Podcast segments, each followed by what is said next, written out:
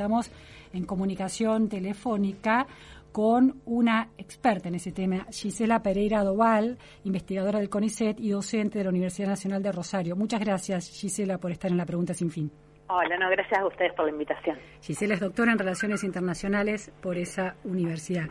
Gisela, em, hay una, un, análisis muy instalado después del, del, triunfo acotado de Lula ayer en la primera vuelta que dice que todas las encuestas se equivocaron y pronosticaron un triunfo mucho mayor, un triunfo contundente en esa primera vuelta.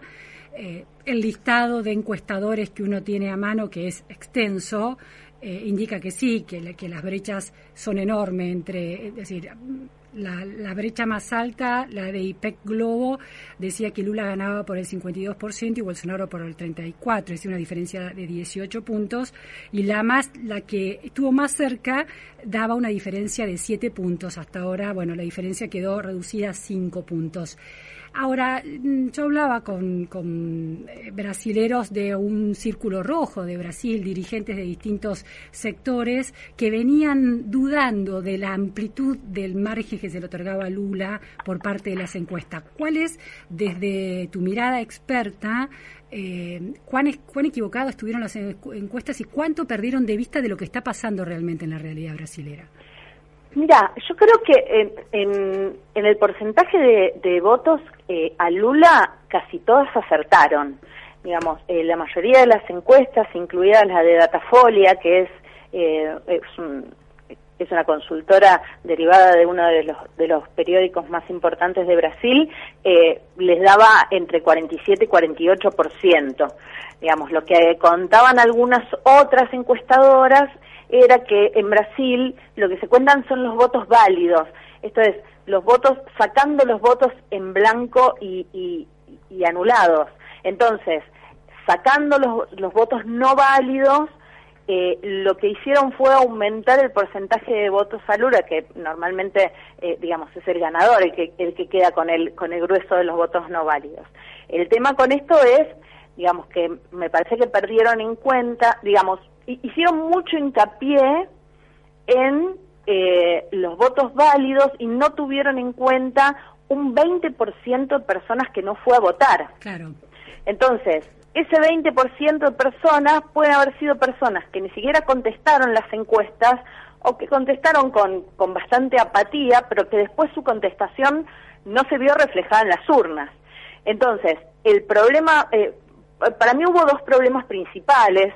El primero fue el, llamado voto vergüenza, por decirlo de, alguna manera fácil, que es aquella gente que sabía que iba a votar a Bolsonaro y no lo dijo por vergüenza. Me quiero detener ahí, eh, porque ahí uno recuerda la década menemista en la Argentina, con cuando se da la reelección de Menem, también hay una, hubo una sorpresa porque los argentinos lo votaron por el 54%, creo que fue más que en la primera, en la primera presidencia aún sabiendo todos los actos de corrupción, pero la gente no se atrevía a confesar ese voto porque había, había habido una recuperación económica, una estabilización de la economía, eh, pero hechos de corrupción. Era políticamente incorrecto votar a Menem.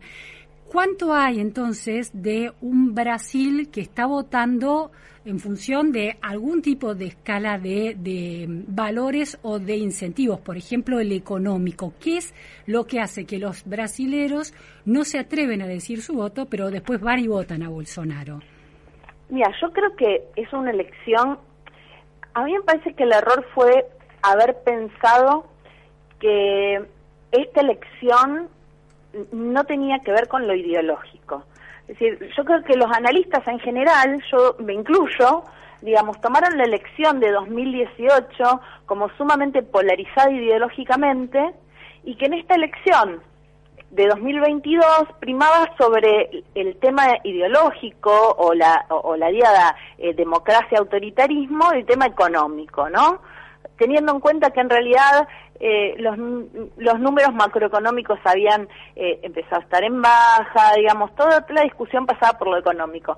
Y me parece que finalmente quien, quien, quien termina de, de cantar la elección es un voto ideológico, no sé si a favor de la radicalización de Bolsonaro, pero sí hay mucho de voto contra PT, contra el PT, digamos, gente que no quiere que vuelva el PT de ninguna manera porque efectivamente relaciona el PT con, con los temas de corrupción.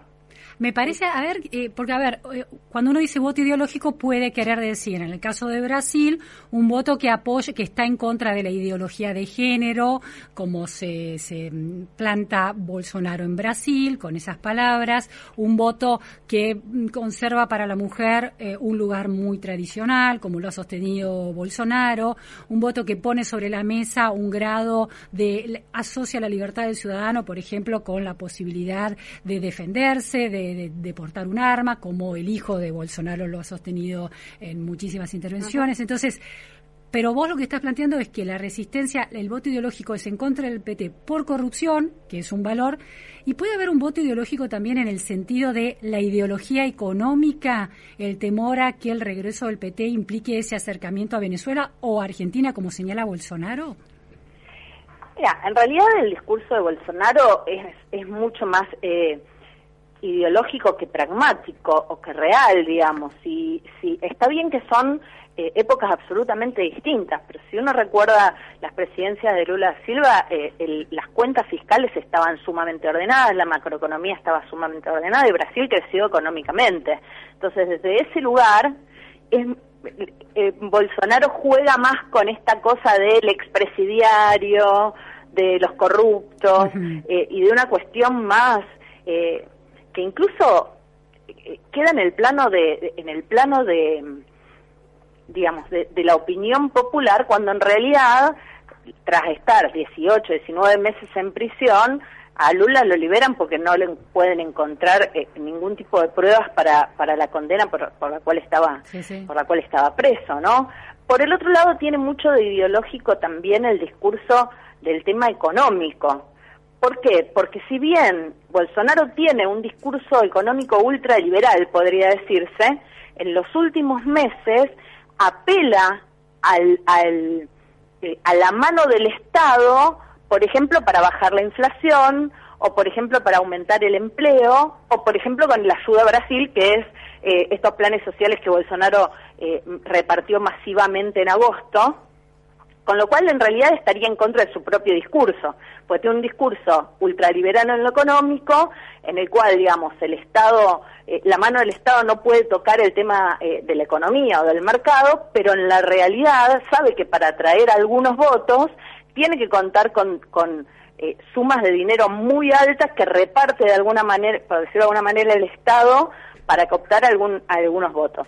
Paulo Guedes, el, ministro de Economía de Lula, sostuvo que sigue sosteniendo que como liberal, con una visión eh, liberal de la economía, que el Estado tiene que ser estar acotado y ser chico, pero que también tiene que eh, intervenir en casos de asistencia a los sectores más vulnerables en épocas de crisis, como puede haber sido la pandemia o la guerra en Ucrania. Y ahí justifica la transferencia que se hizo a los bolsillos de los sectores más populares.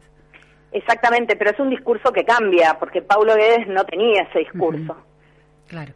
Es un discurso que cambia en función de necesitar eh, echar mano de los recursos del Estado para conseguir votos, claramente. Ahora, ¿cuánto, Paula, en, en relación al tema económico, porque está el tema de las transferencias, digamos, el plan platita llevado al, terreno de Bolsonaro, cercano a la elección, transfiere ingresos a los sectores populares que lo votaron efectivamente, ¿no? Esos sectores lo, lo, lo votaron, ese es uno de los primeros, de los primeros datos interesantes cuánto hay en la decisión del voto de la recuperación, la contención de la inflación, la posibilidad de que este, la gestión económica de Bolsonaro le deje al próximo gobierno, el propio, si es una continuidad, o el de Lula, un superávit de casi tres puntos. ¿Cuánto hay de esa evaluación en los sectores que votaron a Bolsonaro? Mira, yo es que creo que, que, que es una es una evaluación muy capciosa. Como yo reitero, la cuestión de la economía es, central en la campaña electoral y es cierto que algunos números en términos macroeconómicos parecieran estar en baja, pero hay todavía mm, más de un 9% de desempleo, hay cerca de 10 millones de personas buscando trabajo, Es cierto que las cifras macro, y estas que tira sobre todo Bolsonaro eh, en los últimos tiempos, podrían dar cierto impulso eh, al presidente, pero hay un aumento de los precios de los combustibles, por ejemplo, de los alimentos, influenciados, por supuesto, por la guerra en Ucrania, digamos, cada, cada funcionario eh, le toca, por decirlo de alguna manera, un contexto internacional particular, que pone un coto a las expectativas del crecimiento sostenido de la economía, ¿no? Y, por el otro lado tenemos una cuestión de una pobreza que ofrece un escenario mucho más difícil de manejar. Por ejemplo, en las grandes urbes se, detecta casi un 24% de pobreza y, un 6,3% de pobreza extrema, es decir, eh, más de 5 millones de brasileños extremadamente pobres y de hace un par de años a esta parte hay un aumento, hubo un aumento de cerca de 4 millones de pobres eh, hasta alcanzar casi los 20 millones de personas. Es cierto que la pandemia tuvo mucho que ver en este sentido, pero la economía no se está recuperando tan fácilmente como Bolsonaro aparenta eh, eh, mostrar. No, digo, pero más allá de la, de la manipulación del discurso económico que puede ser Bolsonaro, los datos de baja de la inflación y del superávit que deja para fin de año, esos son datos macroeconómicos, no importa quién los enuncie, ¿no? Sí, sí, sí, totalmente. Eh, de todos modos, yo no creo que eso haya sido una gran influencia para el votante.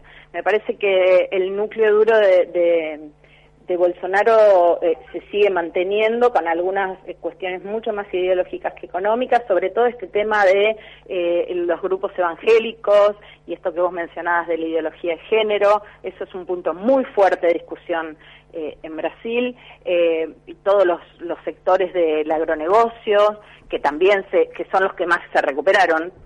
Por otra parte vos mirás el mapa de la elección de ayer, son los estados más ricos en los cuales ganó Bolsonaro. Entonces me parece que esa, que esa división se sigue manteniendo grandes rasgos, eh, esta cosa de, bueno, los, en, los estados más pobres eh, ganó Lula, en los estados más ricos ganó Bolsonaro, siguen manteniendo los, los indicios que mostraban las encuestas independientemente de que eh, las cifras no fueron no fueron tan exactas, ¿no? Ahora, eh, los resultados por nivel socioeconómico decían que los sectores más eh, vulnerables habían votado por Bolsonaro. ¿Vos tenés otra información? Yo estoy viendo el, el mapa electoral en que publicó hoy La Nación. Sí. Y es efectivamente como, digamos, como ya se sabía, todos los estados del norte y del nordeste están pintados de rojo absolutamente por altas cifras, por 74%, 68%, 65%, y todos los estados del sur están pintados de, eh, todos los estados del sur están pintados de azul. Pero ¿cómo se cruza con el nivel socioeconómico que, que muestra lo contrario, que los votantes eh, más pobres, los niveles socioeconómicos más bajos votaron a favor de Bolsonaro? Porque hay una gran mayoría de, sectores socioeconómicos más bajos. Entonces, es casi imposible que a Bolsonaro le dé un 43% si los sectores más, si una franja de los sectores más bajos no votan por él. Pero por eso, entonces, ¿cuál, qué, para pensar eh, qué tipo de apoyo tiene, si de un sector más vulnerable o no, ¿qué, ¿qué, mapa tenemos que mirar? ¿El del nivel socioeconómico de la población o el de la geografía de la riqueza en Brasil? Y es que yo creo que van un poco de la mano. Eh, y que haya que hacer otros análisis también cruzados. Por ejemplo, en Roraima, que es un estado del norte que limita con Venezuela, es el único estado del norte que lo da como ganador, amplio ganador a Bolsonaro, con un casi 70%.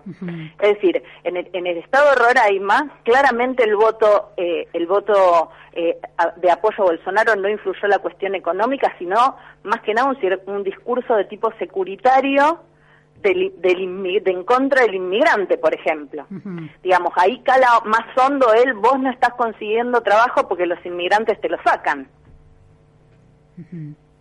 Entonces me parece que, por eso digo, eh, la cuestión económica influye mucho, sí, la cuestión ideológica influye mucho también y otro tipo de discursos también. No es, me parece que no es tan simple el análisis como para, bueno, el, brasileño votó con el bolsillo, o votó con la ideología, o votó con el corazón, o votó con el, con, el arma en la mano. Eh, me parece que hay varios discursos que se cruzan y que el votante al votante de, todos los países del mundo. Me parece que no, no tiene una estructura mental tan simple de, bueno, a mí me va a ir mejor con este, entonces lo voy a votar a este, o, eh, bueno, la cuestión de género realmente no me interesa, entonces voy a votar al otro. Eh, hay, hay varios, varias variables que se cruzan en la cabeza de un votante en el momento de, elegir un candidato. Ahora, este dato eh, de la, del nivel socioeconómico, las ciudades, eh, las áreas urbanas más ricas votaron, este, mostraron preferencia por eh, Lula en ese voto. ¿Hay algo de un cierto hartazgo de la población que termina votando a, a Bolsonaro de un discurso que empieza a parecer muy censor por parte de las políticas progresistas que de alguna manera eh, ejercen una supervisión fuerte sobre lo políticamente correcto. ¿Puede haber algún fenómeno de esa naturaleza también en Brasil? Puede haberlo, eh, puede haberlo. Hoy eh, Pablo Stefanini publicó un, artículo bastante muy interesante en, en, Nueva Sociedad, una revista, un artículo corto, eh, en el cual de alguna manera eh, hace esta cruzada entre eh, el progresismo latinoamericano, que en realidad viene ganando elecciones, porque uno ve, puede ver a Petro, eh, a, Boric, a AMLO, a Castillo, pero también por otro lado, de alguna manera, si bien las izquierdas, lo que plantea es, si bien las izquierdas parecen mucho más eficaces para ganar que para gobernar, en algunos eh, en algunos sectores, evidentemente en Brasil pasa algo de esto, eh, ven no solamente eficaces para gobernar, sino también para, para ganar a las derechas, digamos. Hay un cierto hartazgo de el discurso políticamente correcto. Esto ha sucedido a nivel mundial en los últimos años. Vemos que hay un triunfo casi masivo de, partidos de derecha en, en, Europa. Hemos tenido Trump en Estados Unidos, hemos tenido eh, fenómenos como el Brexit, ahora anda a saber qué va a pasar en Italia. como si el foco de la política progresista eh, puesto en, por ejemplo, políticas de identidad, con políticas de discriminación positiva en favor de distintos tipos de minorías, los hubiera distraído de cuestiones muy estructurales que atraviesan los intereses de la sociedad, como pueden ser los incentivos económicos, como la calidad de Estado que, que, que, que se genera en ese marco, ¿no? Exactamente. Exactamente. Y, y, esto de que, hablábamos sobre, por ejemplo, los inmigrantes cala muy hondo en, en, el discurso y en las acciones de los ciudadanos. En, a nivel de Europa, digamos, los países del norte es mucho más importante porque por el flujo de inmigrantes que tienen, pero evidentemente en países como Brasil empieza a calar de a poquito ese discurso eh, eh, anti-inmigrante y anti, digamos, políticas de género. Eh, en el Parlamento ayer ha ganado en, en, el Senado muchísimos candidatos bolsonaristas. Claro, claro. Con lo cual, digamos. Y eso no, se revierte en la segunda vuelta. Eso y gobernadores ya está fijo y le da mucho poder a Bolsonaro. De, totalmente. Y los senadores mucho más, porque las, todas las leyes pasan por ahí. Entonces, en el caso de que llegara a ganar Lula, Lula se le va a hacer muy difícil también poder gobernar con un parlamento en contra. Claro. Puede haber también eh, una mirada hacia el futuro en este mar, en este eh, em, marco de análisis que planteas que los eh, los votantes que terminan votando por, por Bolsonaro ven que puede ser muy, pues la, la, izquierda puede tener o la centroizquierda puede tener objetivos o visiones muy loables, pero que a la hora de manejar la, el, el, gran barco de la economía de un país, la derecha está siendo más eficiente y el futuro entonces económico se confía a un dirigente de derecha. Yo no sé si, digamos, no, no, no si el votante hace ese, ese cálculo. Eh, a mí me parece que que con los temas económicos, por supuesto que hay que tener un buen manejo de la economía y hay que tener una macroeconomía ordenada, pero en, países como los nuestros, menos en Brasil que es más grande, pero pienso también en Argentina, la cuestión internacional impacta mucho. Entonces, tener una guerra en Ucrania, por ejemplo, claro, claro. que, que, que los está matando los europeos por el tema del gas, pero nos está matando a nosotros por el lado de los fertilizantes, por ejemplo, en algo tan simple como eso, porque nuestra economía se basa en, la exportación de materias primas y para eso necesita fertilizantes, en realidad el votante no hace ese cálculo. Eh, en realidad, digamos, el votante no piensa, bueno, en realidad a Dilma le impacta la crisis financiera de 2008 y entonces eso hace bajar los commodities y por eso el país tiene menos ingresos de divisas y por ese motivo tienen que bajar los planes sociales y se empiezan a desequilibrar las cuentas en realidad no es algo que, digamos, tampoco piensa, bueno, Bolsonaro tuvo una pandemia en el medio y entonces todos los países fueron para atrás económicamente. El votante que, que vota con su bolsillo ve cómo le fue, si pudo comer, si se pudo comprar cosas. Es lo que vos decías de Menem, digamos, digamos, independientemente del tema de corrupción, dijo, bueno, a mí me fue mejor. Entonces no lo digo, pero lo voto. Sí, sí, se puede, puede pagar las cuentas, el supermercado no aumenta y se puede ir de vacaciones. Son cálculos muy, muy, muy básicos que, bueno, que afectan a la vida y a la decisión cotidiana. Te hago una última, una última pregunta en relación a qué puede suceder en la segunda vuelta. Em, la tercera candidata sacó el 4,2%, Simón Tebet, y Ciro Gómez el 3%, el cuarto candidato. Sí. ¿Cuántos de los votos de abstención, que llegó al 20%, los que no fueron a votar y eventualmente pueden llegar a ir? ¿Y cuántos de los votos de Simón Tebet y de Ciro Gómez pueden trasladarse a uno o a otro? En, el caso de, los que se abstuvieron de eh, ir a votar, ayer con un, con un grupo de, amigos que seguíamos muy de cerca las elecciones, nos fuimos a, fijar cuál había sido el porcentaje de participación y en el año 2018 fue el mismo porcentaje de participación que fue el 79%, 79, y pico, digamos, casi 80. Y en la segunda vuelta de 2018 fue el mismo porcentaje. Digamos, no cambió, ninguno de los que no fue a votar en la primera vuelta fue a votar en la segunda. Ah, interesante eso.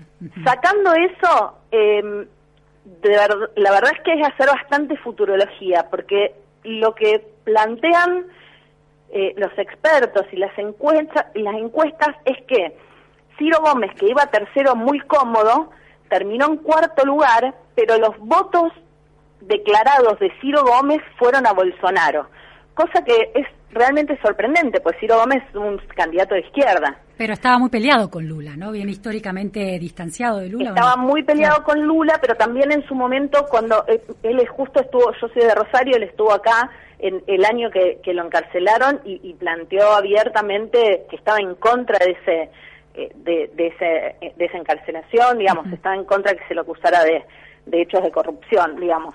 En ese sentido, de alguna manera puedo separar lo que era su pelea personal con una cuestión jurídica o política. De todos modos, uno piensa en el votante, independientemente de la situación de Ciro Gómez con, con Lula da Silva, si están peleados o no, un votante de izquierda qué sé yo, yo a mí si yo voto a la izquierda no se me ocurriría votar en, eh, a la derecha, pero evidentemente las cosas no son tan, tan, lineales, como parecen. Y Simón Tebet mm, estaba más cercana a Bolsonaro, de alguna manera, en el arco ideológico.